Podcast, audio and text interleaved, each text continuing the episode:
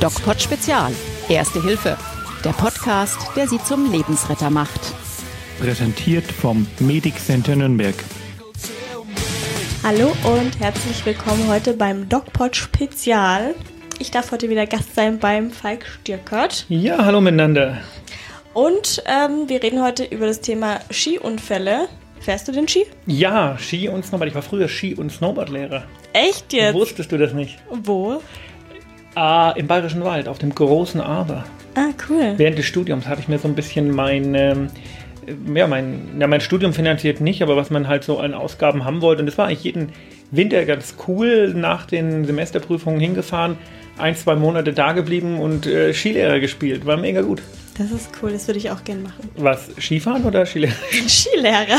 Skifahren kann ich. Kannst du was, Ja. Ski und Snowboard oder nur? Äh, Ski und Snowboard lerne ich gerade. Bin ich noch nicht so gut. stellt sich jetzt natürlich die unglaublich wichtige und elementare, charakterentscheidende Frage, fährst du regular oder goofy? Was war ich? Okay, sie hat wirklich keine Regular. Ahnung vom Snowboardfahren. Ich glaube regular. Oder was heißt das? Was heißt das andere? Also regular ist, wenn du den linken Fuß vorne hast und goofy hast, wenn du den rechten Fuß vorne hast.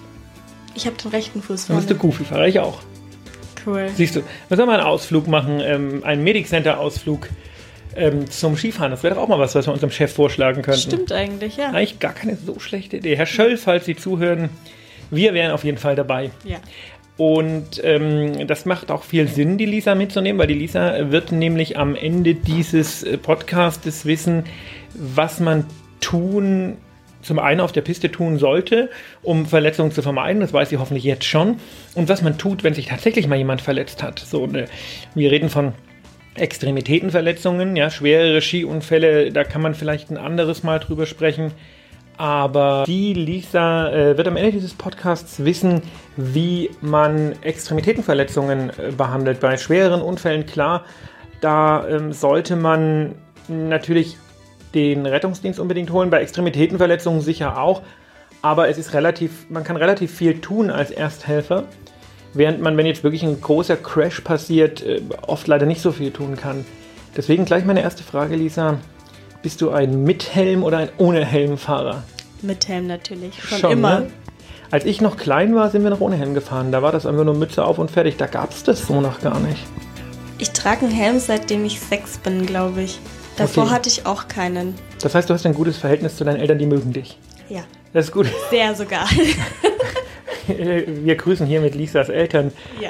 Das äh, hat mich persönlich auch schon mal, äh, glaube ich, ziemlich gerettet, dass ich einen Helm auf hatte.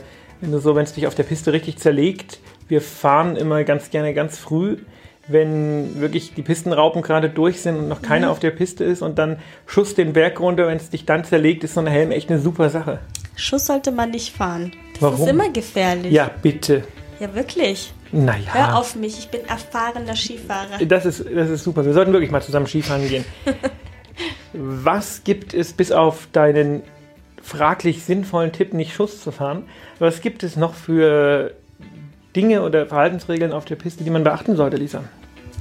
Naja, also man sollte auf jeden Fall immer auf die anderen achten, weil man muss immer für die anderen ein bisschen mitdenken. Das ist wie mit einem Rollerfahren auf der Straße. stimmt, ja. Man muss immer schauen, wenn man losfährt, okay, fährt gleich einer mit dir los.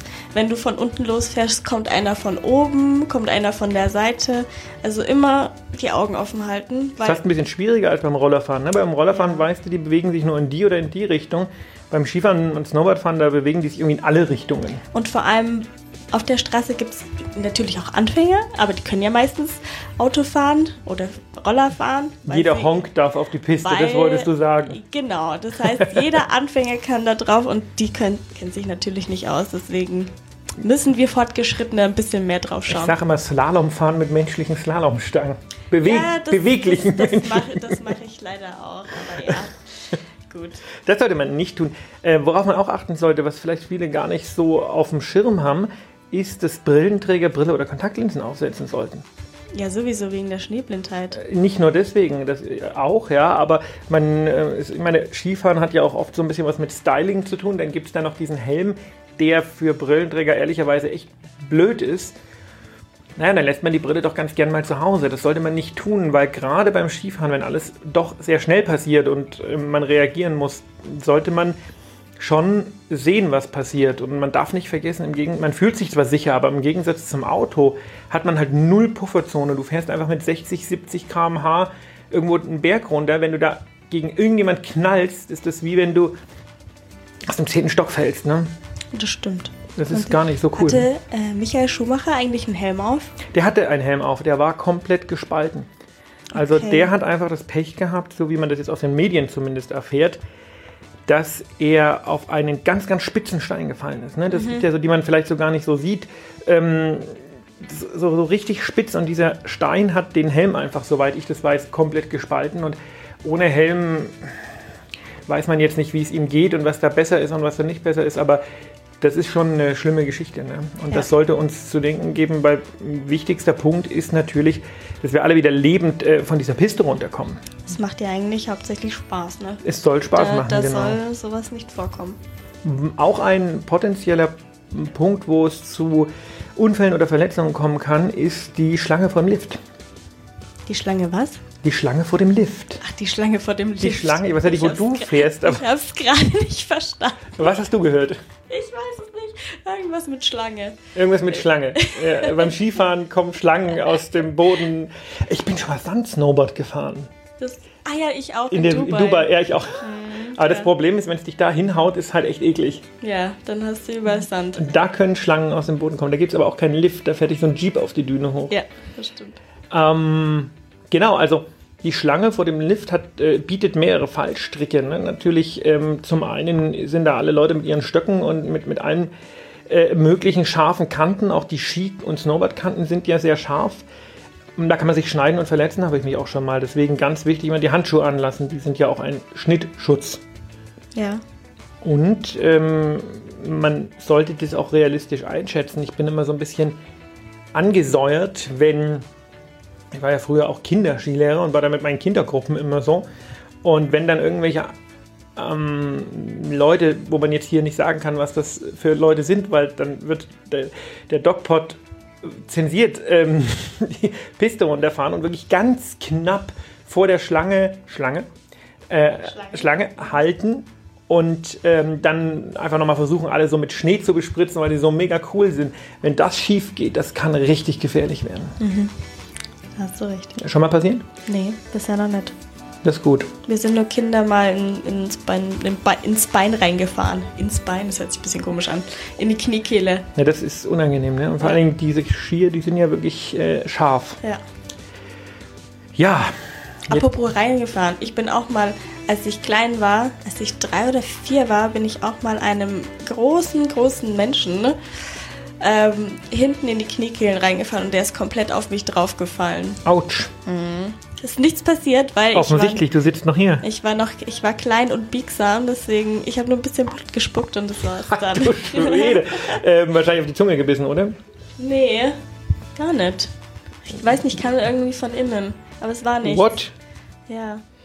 Okay, jetzt kommt Großli jetzt kommt Großlisa an einem Unfall vorbei und sieht, da hat jemand ganz offensichtlich ein Problem mit Arm oder Bein, weil es tut ganz furchtbar weh und vielleicht, äh, vielleicht äh, merkt, sieht man auch optisch, dass da vielleicht was gebrochen ist. Was machst du?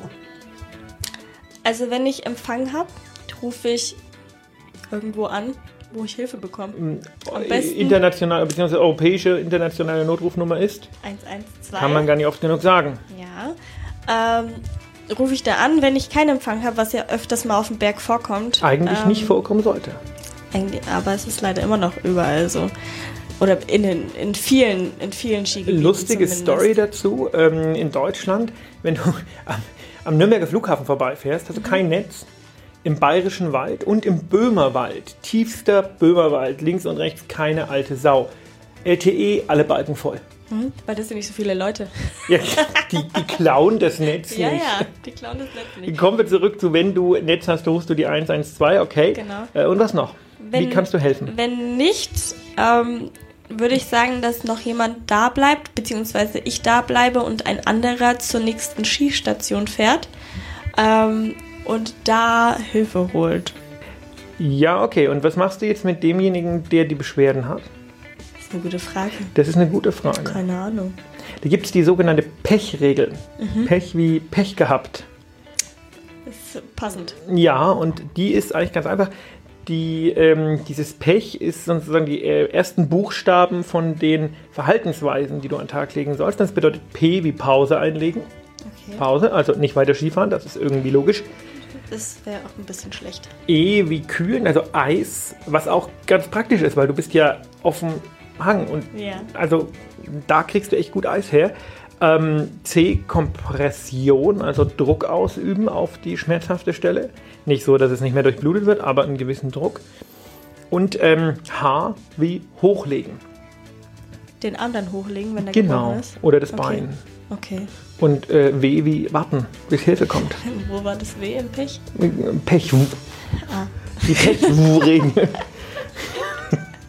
Cool. Was, was meinst du mit äh, Kompression? Druck ausüben. Ne? Wenn, Aber- irgendwas, äh, wenn irgendwas wehtut, anspielt, dann tut es gut, da so ein bisschen Druck auszuüben. Wenn man jetzt einen Verband dabei hat, ist ein Druckverband ganz gut, also ein etwas komprimierender Verband ganz gut. Alles in allem einfach ähm, ein kleines bisschen Druck auf die Stelle ausüben. Aber wenn ich jetzt Schmerz. zum Beispiel meinen Ellenbogen gebrochen habe, wenn mein Ellenbogen wehtut, jetzt weiß man ja noch nicht, ob man den gebrochen hat oder nicht. Was mache ich dann?